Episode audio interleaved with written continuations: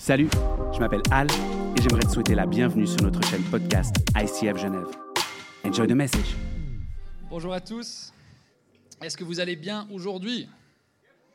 Est-ce que vous allez bien aujourd'hui? Trop bien.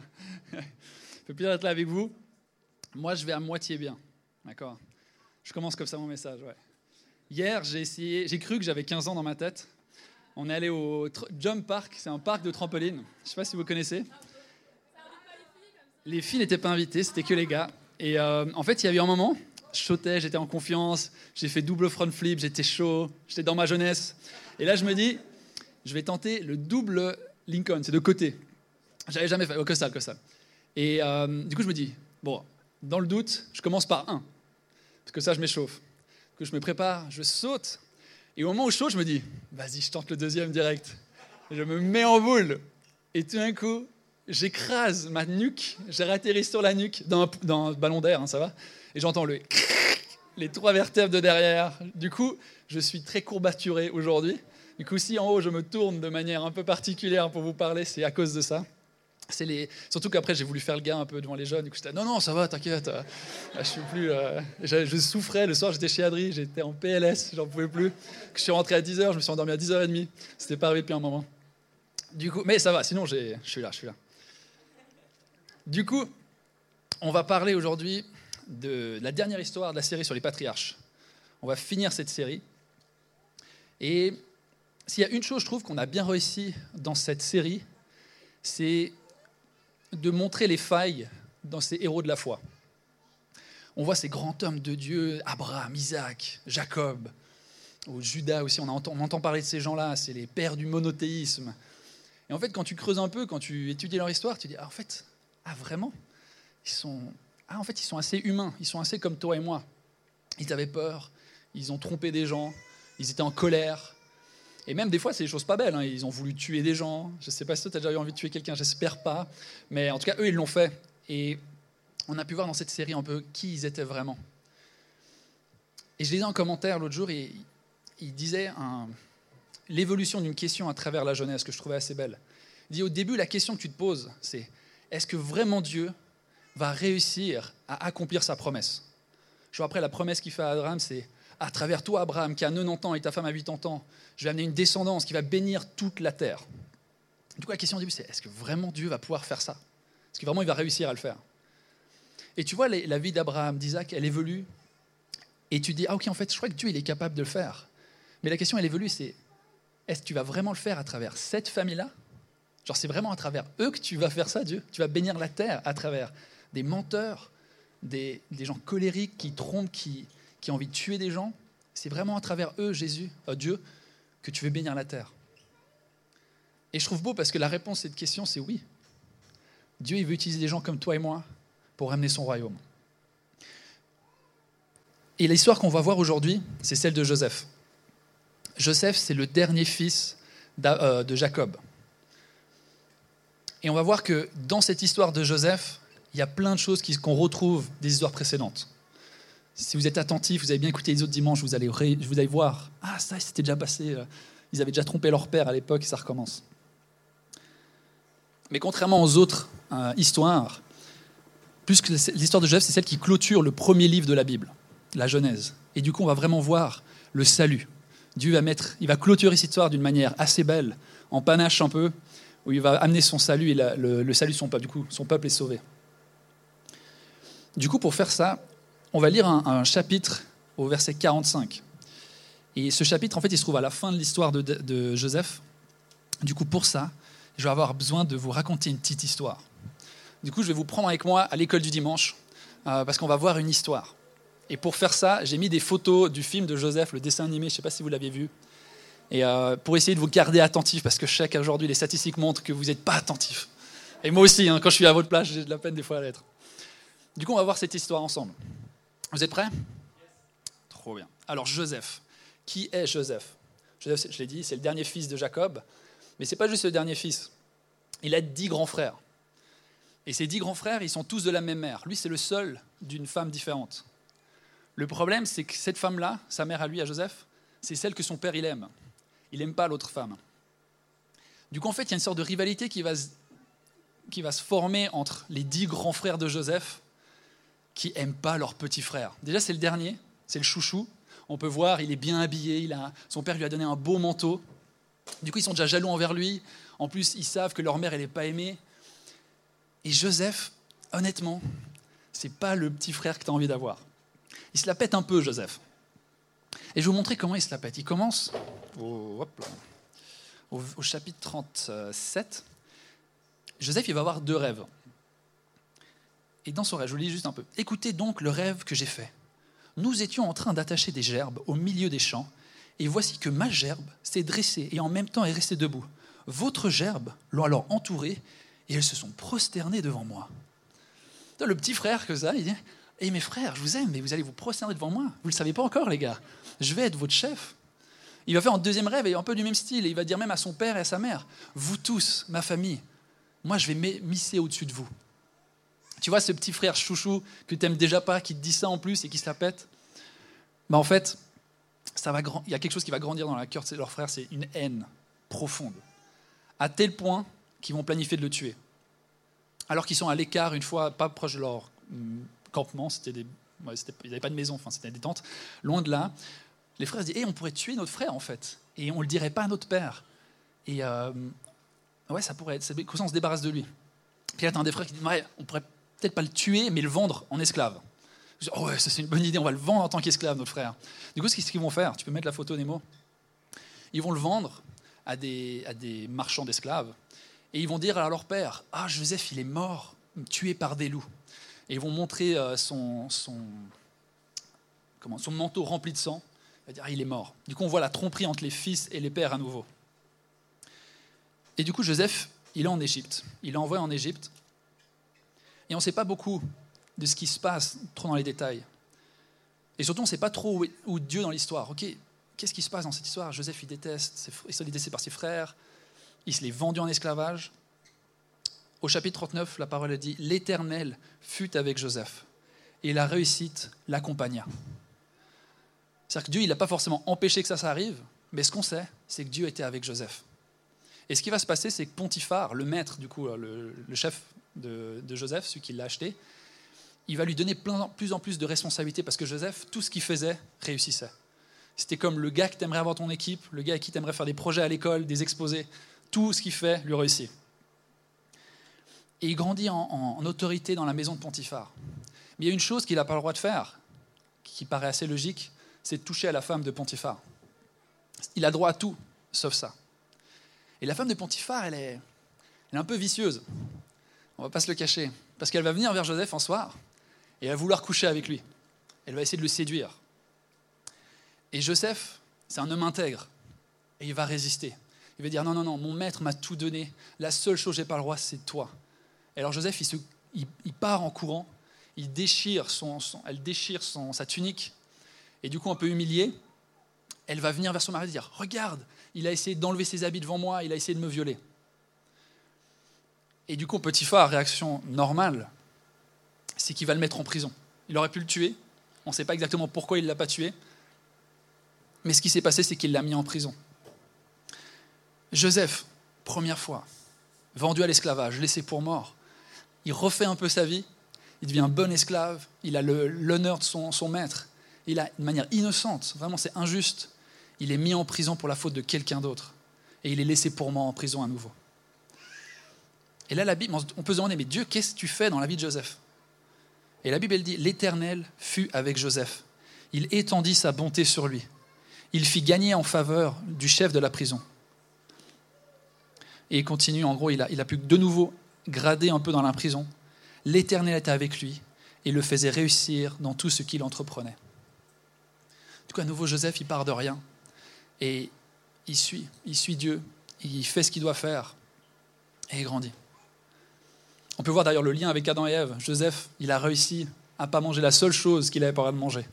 Adam, il a mangé la pomme et Joseph, il a résisté à la femme de, Potiphar. Mais du coup, voilà, Joseph, il est en prison, laissé pour mort, et il rencontre deux personnes. Et ces gens, ils vont faire des rêves que, par la grâce de Dieu, Joseph va réussir à interpréter. Et il va leur dire, hé les gars, quand vous sortez de cette prison, s'il vous plaît, parlez pour moi, aidez-moi pour sortir d'ici, parce que personne ne me connaît, si je suis en hébreu, je suis un esclave, je ne vais jamais ressortir. Et on dit, ouais, pas de souci. Donc ils oublient. En sortant de prison, ils oublient, et des années passent. On sait que depuis son temps d'esclavage jusqu'à la fin de son séjour en prison, il y a plus ou moins 12-13 ans. On ne sait pas combien était prison, combien était esclave, mais on sait que c'est plus ou moins cette période. Du coup, tu pars en adolescent, et jusqu'à tes 30 ans, tu es esclave prisonnier. Et un jour, un des gens à qui euh, Joseph il avait répondu, euh, euh, expliqué son rêve, il est dans la cour de Pharaon. Et Pharaon, il fait deux rêves qu'il n'arrive pas à expliquer. Et ces rêves, il le hantent chaque jour. Et de la même manière que deux rêves ont causé un peu la, chute de Joseph, de la même manière, c'est deux rêves qui vont permettre à Joseph de revenir sur la scène. Et du coup, Joseph, il va expliquer, il va expliquer au Pharaon la signification de ces deux rêves. Il dit, Dieu te dit qu'il y aurait sept ans de prospérité dans ton pays. Mais il t'annonce aussi qu'il y aura sept ans de famine. Et si tu fais rien, ton pays va s'effondrer à cause de la famine. Il lui dit, mais moi j'ai une solution pour toi. Et il lui donne un peu des stratégies économiques, on va pas se plonger dedans, c'est pas, pas ouf non plus, mais euh, il dit, économise, nanana, et Pharaon il est là, purée, si toi tu es si sage que ça, si tu as réussi à interpréter mes rêves alors que personne dans ma cour n'avait réussi, je vais te nommer mon bras droit.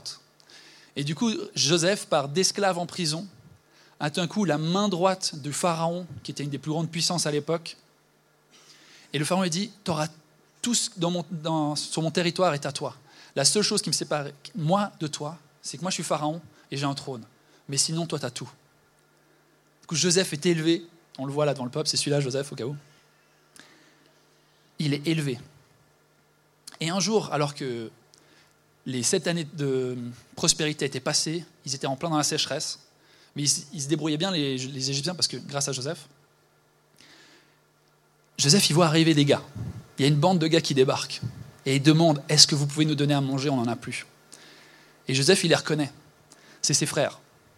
Ses dix frères, les mêmes qui l'ont vendu, qui ont voulu le tuer, qui l'ont trahi. Il se retrouve là, il débarque en Égypte et il dit Vous pourrez nous donner à manger, on va l'acheter. Eux, ils n'ont pas reconnu que c'était Joseph. Tu ne dis pas que le frère que tu as vendu en Canaan est tout d'un coup le roi de l'Égypte. Je pense que c'est normal qu'ils n'ont pas compris ça. Mais toujours est-il que Joseph, il va avoir un peu un, il va jouer un peu avec eux. Bon, il va les envoyer, il va les refaire faire des choses et tout ça. Et maintenant, on arrive au moment où Joseph va leur révéler qui il est. Et c'est au chapitre 45. Du coup, Joseph dit à ses frères, Approchez-vous de moi. Et ils s'approchèrent. Il dit, Je suis Joseph, votre frère, celui que vous avez vendu à destination de l'Égypte. Maintenant, ne vous tourmentez pas et ne soyez pas fâchés contre vous-même de m'avoir vendu pour que je sois conduit ici, car c'est pour vous sauver la vie que Dieu m'a envoyé ici avant vous. Voilà deux ans que la famine dure dans le pays, et pendant cinq ans encore il n'y aura ni labourage ni moisson. Dieu m'a envoyé ici afin, avant vous pour vous permettre de subsister dans le pays et pour vous faire vivre en vous accordant une grande délivrance.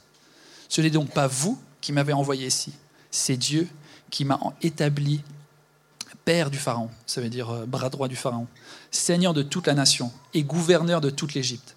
Dépêchez-vous de remonter vers mon père pour lui annoncer, voici ce qu'a dit ton fils Joseph. Dieu m'a établi seigneur de toute l'Égypte. Descends vers moi sans tarder.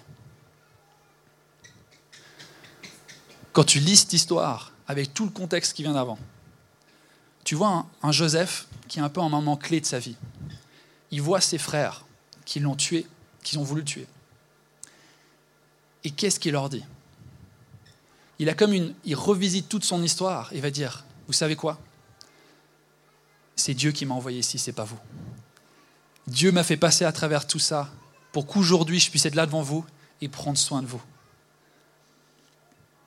En, Genèse 50, il va dire quelque chose encore qui va encore plus loin. Il dit Vous aviez projeté de me faire du mal, Dieu l'a changé en bien pour accomplir ce qui arrive aujourd'hui, sauver la vie d'un peuple nombreux. Joseph, il réalise à ce moment-là que sa vie n'est pas à propos de lui. Il réalise que tout ce qu'il a vécu avait un but plus grand que juste son, son bonheur ou sa vie. C'était, en fait, j'ai été placé là pour prendre soin de la promesse de Dieu, pour prendre soin du plan de Dieu pour cette famille d'Israël. Dieu, il savait qu'il allait avoir une sécheresse qui arrivait. Il savait tout ce qui allait se passer. et dit, je vais envoyer un des enfants de Jacob qui va grader au visible et qui va prendre soin de, mon peuple. Et je trouve tellement beau comme Joseph, il arrive à avoir cette humilité. Déjà, on sent le pardon dans la vie de Joseph. Il arrive à pardonner à ceux qui l'ont offensé. Il va voir ceux qui l'ont voulu tuer, dit, je te pardonne. N'aie pas peur, viens vers moi, je vais te pardonner. Ce qui s'est passé, Dieu l'a utilisé pour sa gloire.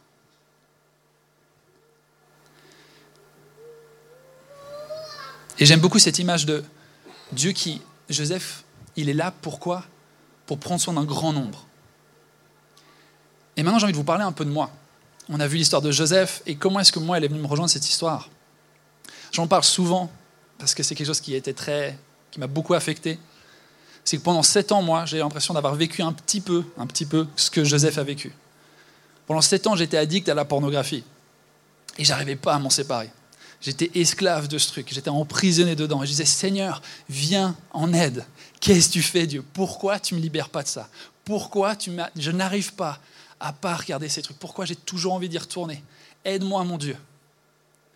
Et on ne sait pas ce que Joseph lui disait dans la prison. Il est resté des sacrées années. Je pense qu'à des moments, Joseph, il a dû s'énerver et dire Dieu, mais qu'est-ce que tu fais? Qu'est-ce que tu es en train de faire? Pourquoi tu ne me délivres pas? Ça, on ne sait pas ce que Joseph a dit. On sait que David, le roi David, il ne se gênait pas de le dire dans les psaumes. Il disait Dieu, je suis innocent, pourquoi tu ne me sauves pas? Mais Joseph, ce qu'on sait, c'est que Dieu était avec lui.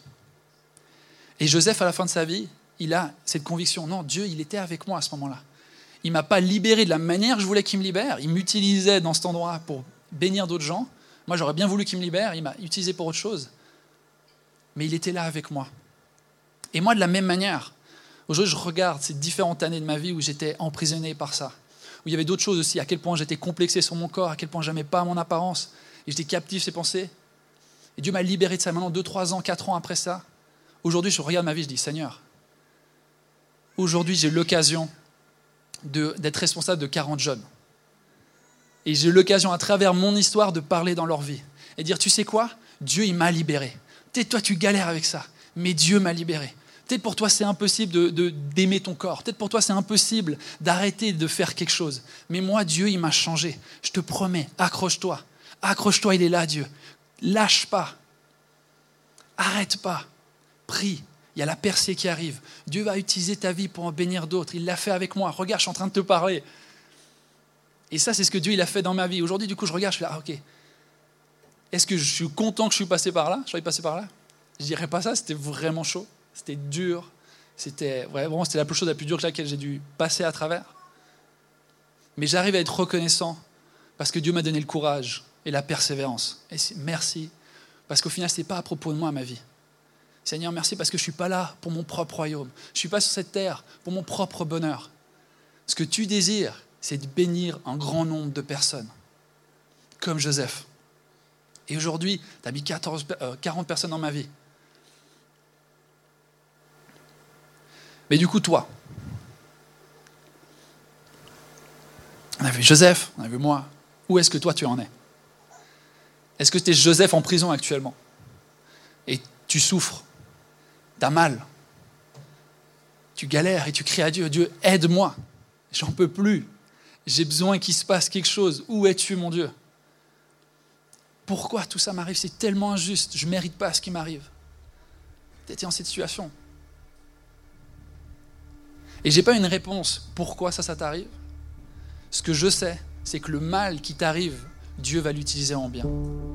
Ce que c'est, c'est que ce que Satan veut faire dans ta vie pour détruire, ou ce que les gens autour de toi peut-être t'ont fait, Dieu va transformer ça parce qu'il est tellement incroyable en miracle.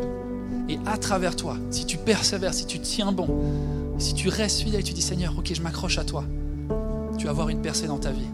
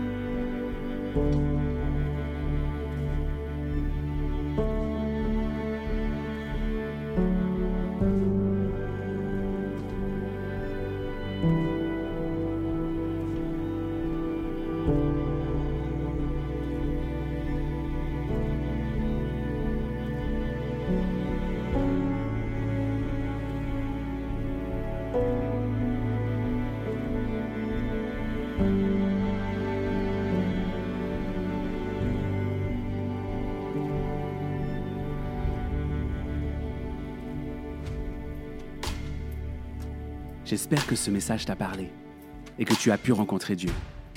Si tu as plus de questions et tu aimeras en savoir plus sur notre Église, viens nous rencontrer directement à ICF Genève. À bientôt!